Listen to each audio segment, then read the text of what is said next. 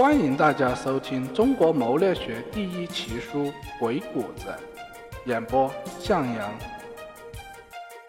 第七节为人处事篇，故事二：请君入瓮，来俊臣的恶招。以其人之道还治其人之身，意思就是说，用那个人对付别人的办法，返回来对付那个人自己。这种慕容家的传世武功，不单是一种简单的招式，它还是一种非常有用的处世之道和解决之道。来俊臣是唐朝武则天时期的著名酷吏，曾任司仆少卿、代御史、左台御史、中丞等职，因告密而得到武则天的信任，成为武则天权力斗争中的爪牙。他利用请君入瓮之举还治周兴，可谓是局道中的一大经典。武则天登基后，决心除掉那些反对他的唐朝宗室和大臣。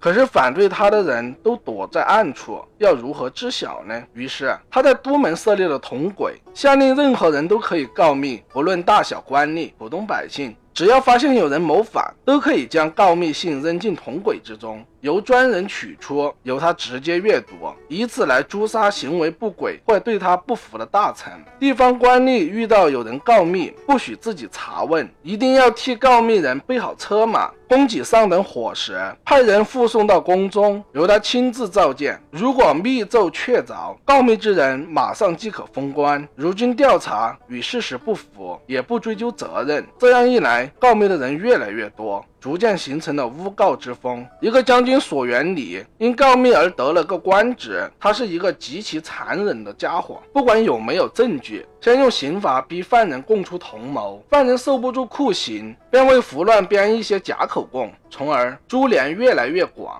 案情越办越大，升官至推事一职。有些官吏看到了索元礼得到的赏识和重用，便纷纷效仿。其中最残酷的是周兴和来俊臣这两个酷。护吏，他们每人手下养了几百个流氓，专门负责告密之事。每次只要想陷害一个人，就会派人同时在几个地方告密，并且捏造证据，混淆视听。两个人因此而平步青云。其中又以周兴最为机敏狡诈，故而很快便升任了刑部侍郎一职。他在审问犯人时，手段非常凶残，还专门制造出一系列别出心裁的刑具。当时的人便以牛头阿婆作为他的别号。周星因为害人太多。而激起了民愤。一天，武则天接到一封告密信，说他与人串通谋反。武则天听后大吃一惊，即刻下密旨，命来俊臣逮捕和审讯此案。来俊臣深知周兴是办案的老手，要让他招供绝不是一件容易的事情。于是他布下了一个局，请周兴到自己家里来饮酒，好让他自己招供。席间，来俊臣不断的恭维周兴，称他是唐朝第一办案高手。之后，便十分诚恳地向他请教。最近抓了一批犯人，种种刑具都已用过，可他们还是不肯招供。您看怎么办呢？正被来俊臣夸得飘飘然的周兴，不假思索地说：“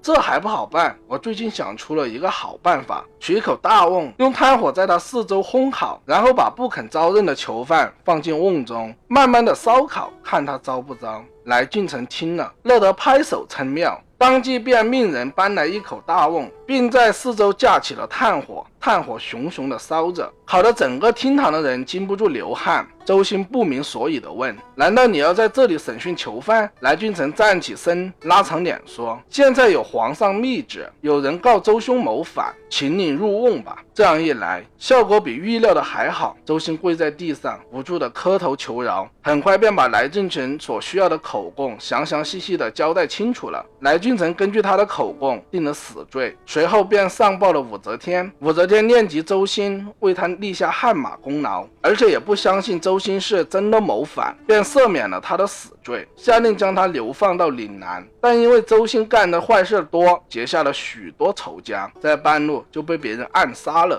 来俊臣本来也是一个酷吏。他非常了解周星的办案风格和特点，知道用自己的方法未必可以解决武则天交给自己的任务，所以设了一个非常巧妙的局，让周星自己布个局，然后再将他置于这个局之中。这可谓是以其人之道还治其人之身的经典代表。鬼谷子说过。其言无比，乃为之辩。以象动之，以报其心。见其情，随而目之。说的就是运用不同的方法去探究对方的意图，再采取措施。来俊臣则把这种方法进行了反向延伸和应用，以周兴自己的伎俩来拷问他的罪状，以其之道还治其身，上演了一场精彩的请君入瓮好戏。卑鄙的人最害怕遇到的就是比他还要卑鄙的人，无赖的人最害怕的就是遇到比他还要无赖的人。就像乌龟怕铁锤，因为铁锤比龟壳硬。面对对手，我们首先要看清楚他是一个什么样的角色，了解对手的特点和习性，